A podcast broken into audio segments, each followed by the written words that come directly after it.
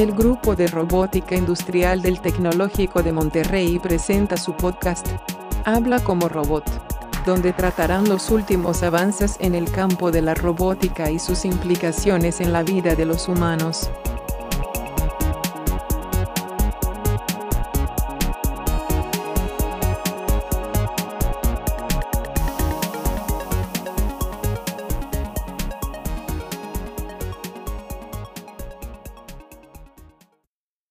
Bienvenidos a el podcast del grupo de robótica industrial. En esta ocasión tengo a Jesús Alonso, a Manuel Flores y a Susana Alcalde, que forman parte del equipo R2D2 y nos van a platicar un tema muy interesante que voy a dejar que lo presenten ellos. Bienvenidos, chicos. Gracias, profe. Gracias, profe. Es- sí, pues el tema que vamos a tocar hoy es básicamente la, la impresión en 3D y cómo, y cómo se están utilizando diferentes tipos de robots para, pues, para mejorarla. Y pues no sé usted, profe, pero eh, creo que nos mencionó que tenía una impresora en su casa. El otro día yo estaba imprimiendo, yo también tengo una, y es- estaba imprimiendo una pieza. Y Ajá. cuando le estaba, cuando le estaba quitando de, de la cama de impresión, eh, se me rompió al separarla. No, porque, qué triste. pues, sí, por, es que tiene muchos soportes. Entonces, Ajá. pues la, la quité y se rompió, entonces la tuve que volver a imprimir. Oh, y luego ya después de que había terminado, ¿no? Que es lo más, es lo más doloroso. Sí, sí, porque luego ya, ya no la puedes recuperar. Bueno, sí se puede, pero está complicado. Pero bueno, entonces eh, la se me rompió y pues la, dije, no, pues a la próxima soy más cuidadoso. Y lo que hice fue mandarla a imprimir otra vez y por mientras investigar sobre qué tipo, qué cosa le podía mejorar al modelo o así para que no me pasara en un futuro. Claro. Y llegué, y llegué a toparme con un video de Veritasium, no sé si lo conozca. Sí, este, el canal de YouTube, ¿no? Sí, sí, de- Sí, de- superchido. sobre ciencia y física y cosas así. Em, sobre una empresa, creo, creo que se llama Relativity Space, que está imprimiendo cohetes, eh, cohetes que van a ir al espacio con un brazo robótico y con metal. Este, básicamente está imprimiendo en 3D ro- eh, cohetes espaciales. Y está bien, está bien interesante eso. Oye, ¿y cómo está? O sea, la idea, es- o sea, la, la parte de la impresión en metal, esa sí la había escuchado, pero ¿cómo, cómo funciona lo del brazo? Eh, básicamente, por lo que entendí, eh, tienen una- un plato giratorio, que es eh, donde está, que vendría a ser la cama de la impresora. Ajá. Y el, el brazo robótico lo que va haciendo es, es, es simple, nada más va subiendo y de repente va haciendo unas costillitas en el interior y, a- y va haciendo un cilindro. En sí, básicamente, el, el brazo lo único que hace es subir, Ajá. y- pero también lo utilizan para ciertos eh, features que tenga la, la pieza.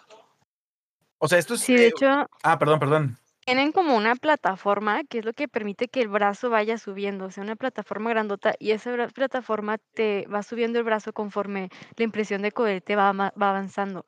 Entonces, es algo interesante porque este brazo en específico es un brazo de seis ejes, que pues es algo que no se ve muy comúnmente en impresión 3D. Sabemos que los que se ven son los de los de tres ejes, ¿no? El X, Y, los, Z. los cartesianos, este, Ajá, comunes y corrientes, ¿no? exactamente. Yo creo que lo más Sí. avanzado que se alcanza a ver son los Delta, ¿no? Los para robots de impresión, pero no un brazo articulado. Eso está muy chido.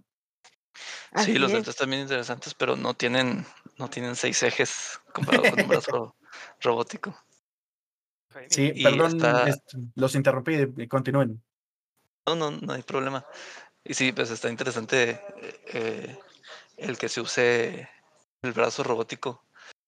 Este, y también, por ejemplo, nos eh, en el, en el video nos menciona que, eh, bueno, para empezar, la, la empresa tiene creo que cinco años y, y en, en como en 60 días o algo así van a lanzar su primer cohete, que es algo eh, como tiempo récord casi creo. Y no, ajá.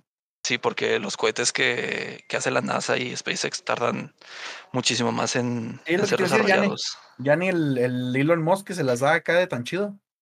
Sí, tardan de años. O sea, por ejemplo, a la NASA le tomó 11 años construir el cohete SLS y es pues el próximo gran cohete de la NASA, pero son 11 años y ellos intentan en 60 días que ya esté funcional para ir al espacio. Sí, porque, bueno, si lo pensamos así, la NASA ya ha tenido, pues, su historia, ¿no? Construyendo cohetes, diseñándolos, probándolos y, pues, enviándolos al espacio.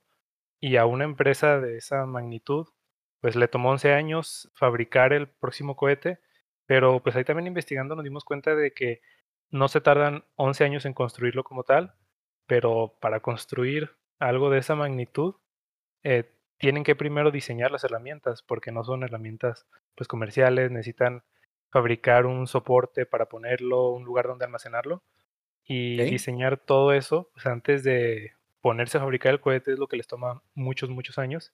Oh, Y entonces, el, puede ser que con la impresión 3D se ahorre en fabricación, claro, porque necesita menos equipo, pero el tiempo que se tardan en poder hacer eso posible es muy importante. Estamos hablando de que una empresa que tiene eh, muchísimos, muchísimos menos años se tardó la mitad de tiempo en diseñar su cohete, ¿no? Y eso es este particularmente beneficiado por el hecho de tener esta impresión 3D de muchos ejes. O sea, es más o menos la, la idea que estoy entendiendo, ¿no? Sí, y es que, bueno, en la impresión no nada más hace el cohete, ¿verdad? También se imprime el motor en 3D, los tanques de combustible. Entonces, para diseñar un motor, para diseñar este, estos tanques, se necesitan hacer muchas pruebas y con la impresión 3D pueden estar imprimiendo motores, imprimiendo motores y haciéndoles pequeños cambios y haciendo pruebas más rápido. Sí, lo que se le llama rapid prototyping. Oh, claro.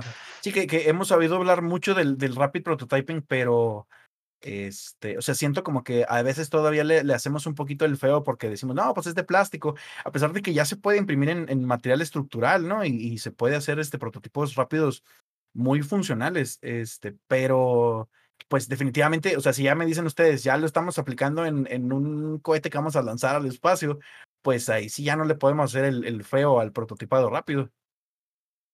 Sí, de hecho, este, de hecho la, la razón por la que por la que se tarden tanto tiempo menos que, que la NASA y así es, es específicamente por la impresión debido a que, por ejemplo, hay piezas en los cohetes que son, eh, creo que lo, creo que lo mencionan en su página web.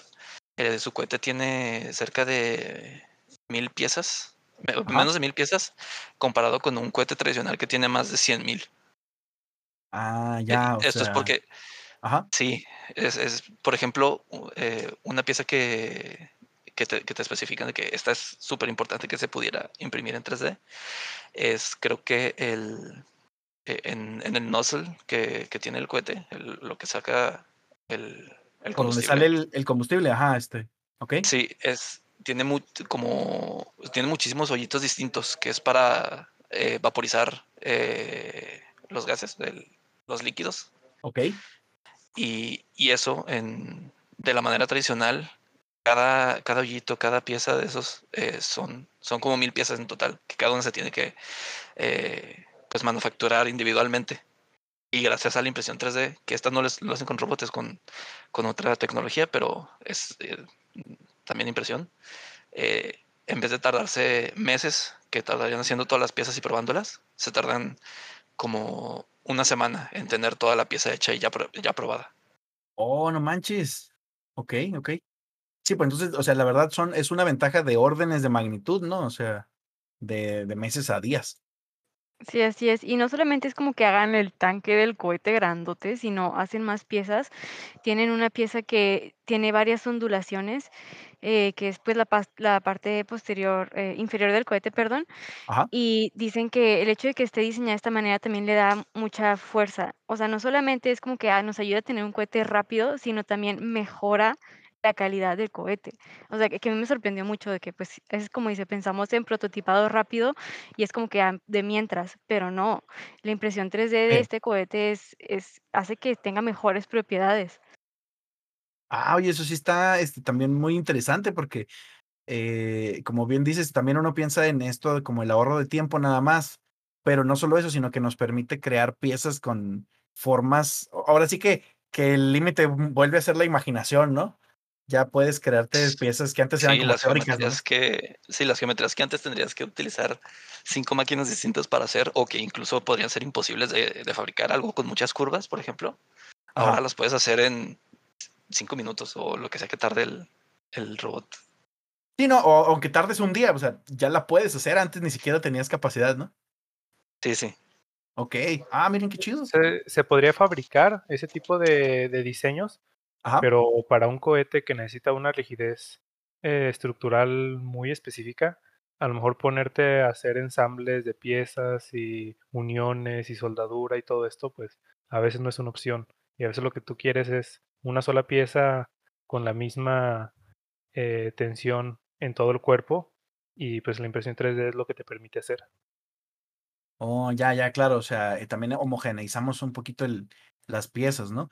Que, que esta, no sé si checaron por ahí qué, qué, qué tecnología de impresión en metal utilizan, porque ya ven que hay, que hay varias, ¿no? Este, no sé si pudieron checar eso.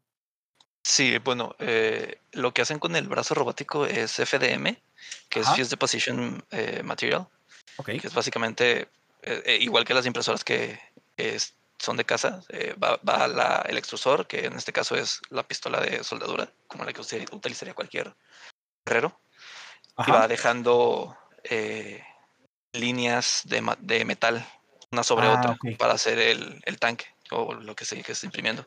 O sea, en este caso sí es muy similar a lo que hacen las impresoras de, de por ejemplo, de PLA, ¿no?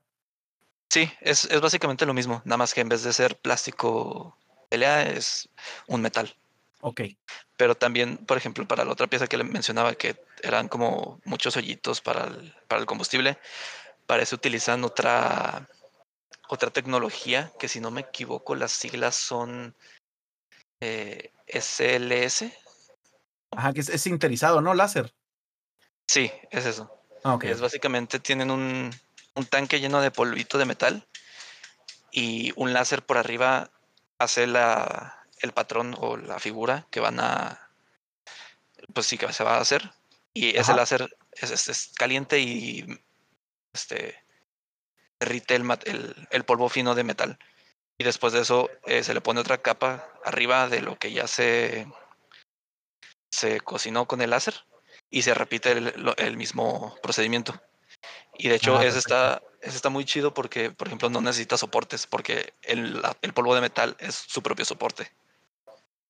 Ok, entonces, o sea, como que lo, lo ponen y ahí mismo al fundirlo, este. No, y, y sabes que lo que estoy, lo que estoy pensando es muchas veces el problema que, que acabas de mencionar de, de las impresoras 3D, este, de, de posición, es que tienes que pensar siempre en hacer el diseño en vertical para que la gravedad te ayude a sostener el, el diseño. Pero si, si ahora en lugar de estar aventando el, el material desde arriba, lo avientas de cualquier lado porque lo pones con un robot de 6 grados de libertad, este, pues básicamente estás así como esculpiendo, ¿no? En 3D. Sí, básicamente es como, no sé si hace unos años vio que se pusieron de moda unas, unas plumitas de, de, de que dibujar en 3D. Ah, sí, sí, sí, claro. Sí, es básicamente tener una impresora eh, en tu mano, pero es eh, como que no como que no salieron muy muy chidas porque se perdieron en el en el tiempo. Sí, como que las olvidamos todos, pero, pero sí, o sea, e- esa, o sea, creo que ahí lo- la parte interesante de esa tecnología, o al menos ese concepto, tal vez en ese momento era prueba de concepto, así de que, bueno, podemos tener una pluma que dibuje en el espacio, que no quedó tan, no quedó tan padre como tú dijiste, pero ahora si lo, ya lo estamos extrapolando a, a un brazo robot que ya tiene más precisión y que ahora sí podemos hacer cosas muy locas, ¿no? Con impresión 3D. Sí, y no solamente en este robot tan grande que pues es un robot industrial, sino nos pusimos a, a leer, investigar un poquito más y hay unos eh, eh, universitarios en Zurich que construyeron una impresora de 3D de seis ejes, pero haz de cuenta que lo que ellos hicieron es que la impresora tiene tres ejes en el cabezal de, ¿cómo se llama?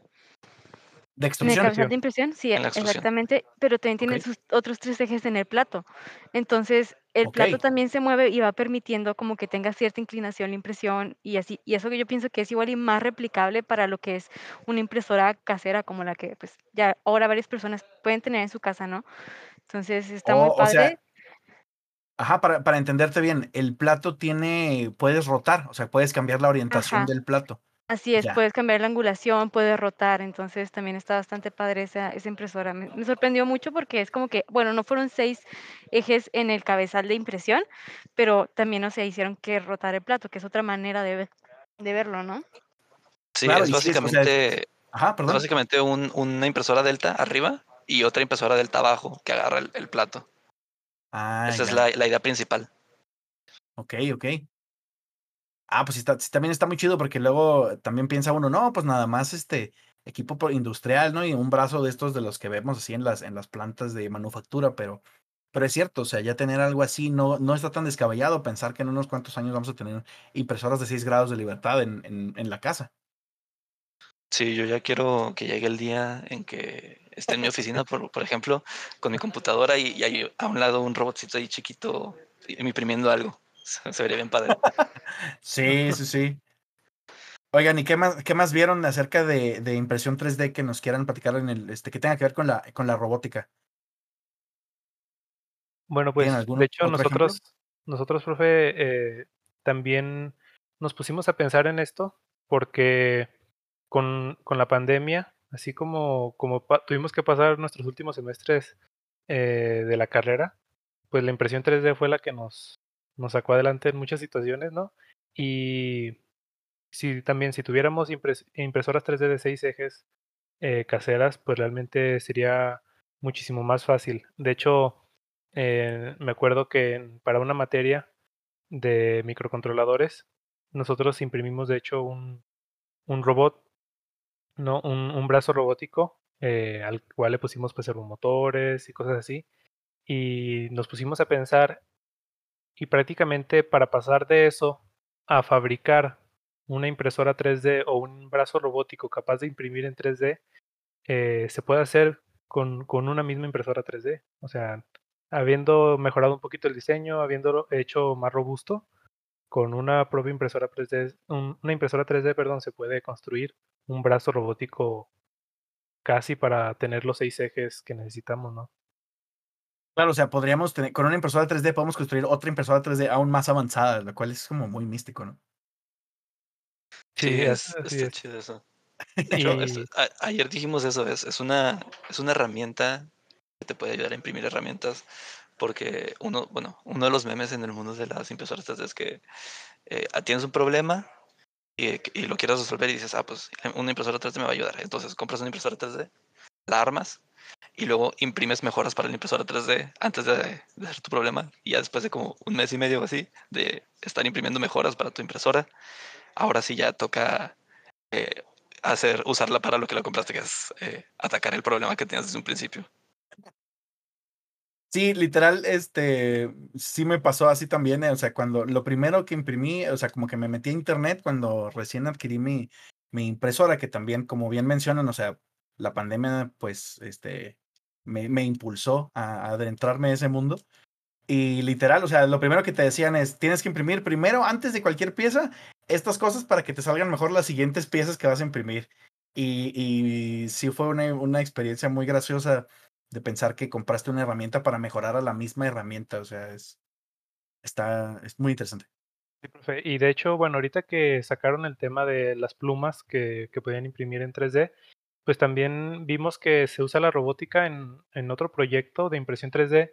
Ahí eh, crearon con un brazo robótico KUKA de Ajá. seis ejes también una impresora 3D, pero que unos estudiantes en China se basaron en cómo construyen las arañas, pues sus telarañas, y crearon con el brazo robótico, le acoplaron un extrusor de material, pero que además de ir poniendo como que el filamento principal que, que va soltando, también pone otros tres alrededor de ese mismo que se van, van haciendo ondulaciones, o sea, se pegan al filamento central y luego se separan y se vuelven a pegar para darle como un poquito más de rigidez.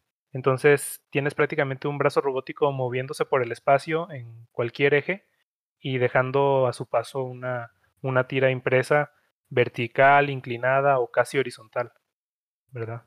Oh, ya, o sea, emularon la, la estructura más o menos que tiene el, el, el hilo de la telaraña.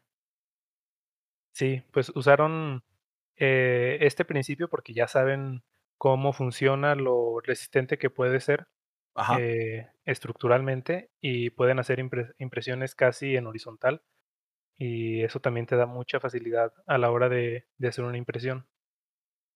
Oh, esto es súper interesante, ¿eh? Es- Sí, en ese caso el efector final eh, del, del robot, en vez de ser nada más eh, comparado con el robot de impresión de metal que usan para hacer los cohetes, es nada más deja un hilo, es, un, es una pistola soldadora.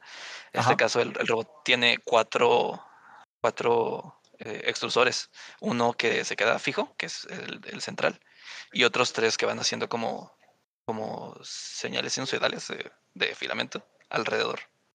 Ah, ok, o sea, van, van ondulando y van dejando así el- en el camino, ¿no? Versiones, este, o sea, no una línea recta, sino una línea, este, ondulada que va junto con la línea principal, es lo que estoy Sí, entendiendo. va una línea principal y, y tres ondulaciones al- alrededor.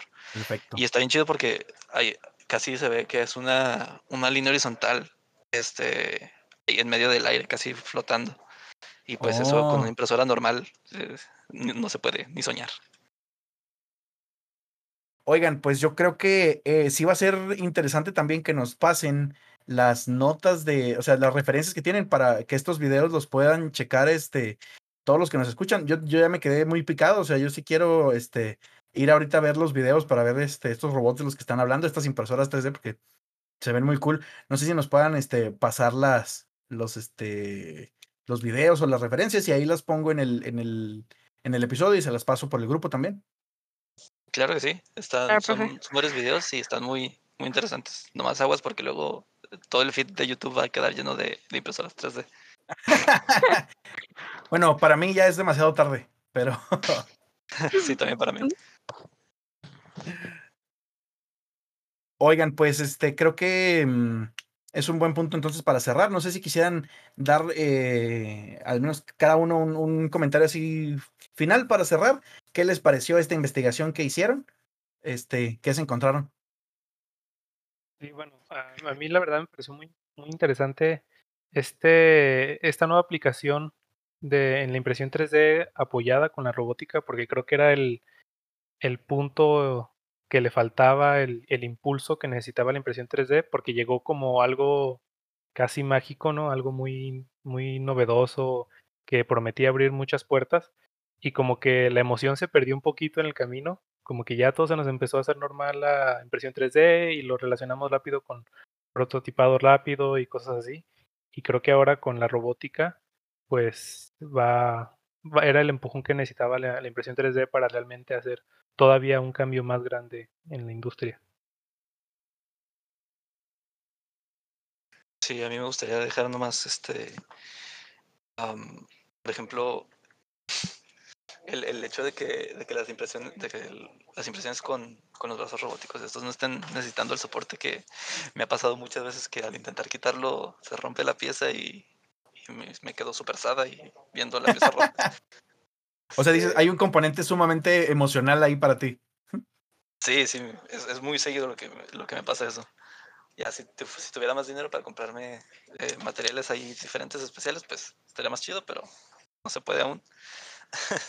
el, el que los impriman sin, sin soportes es como yo ya lo quiero tener aquí en, en- en mi poder.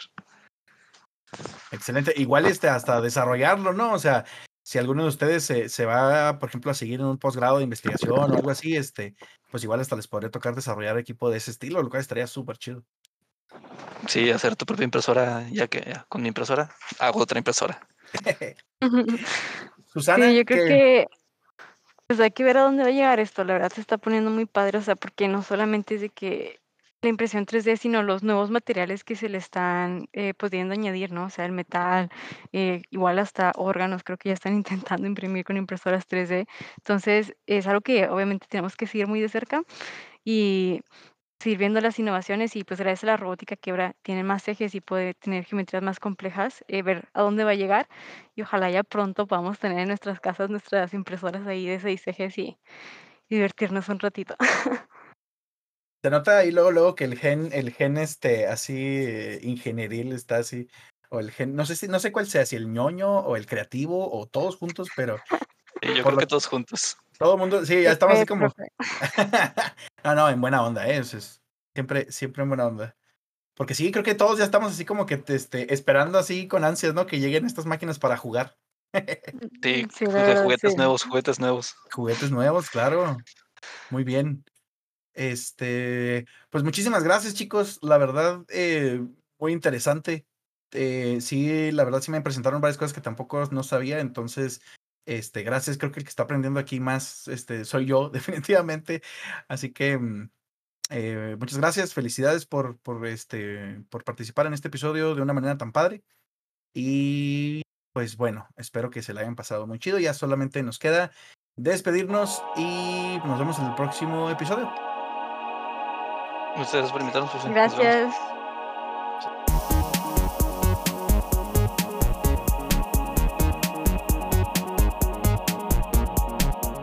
Hemos llegado al final del capítulo. Gracias por escucharnos. Yo solo espero el día en que puedan imprimirme un cuerpo,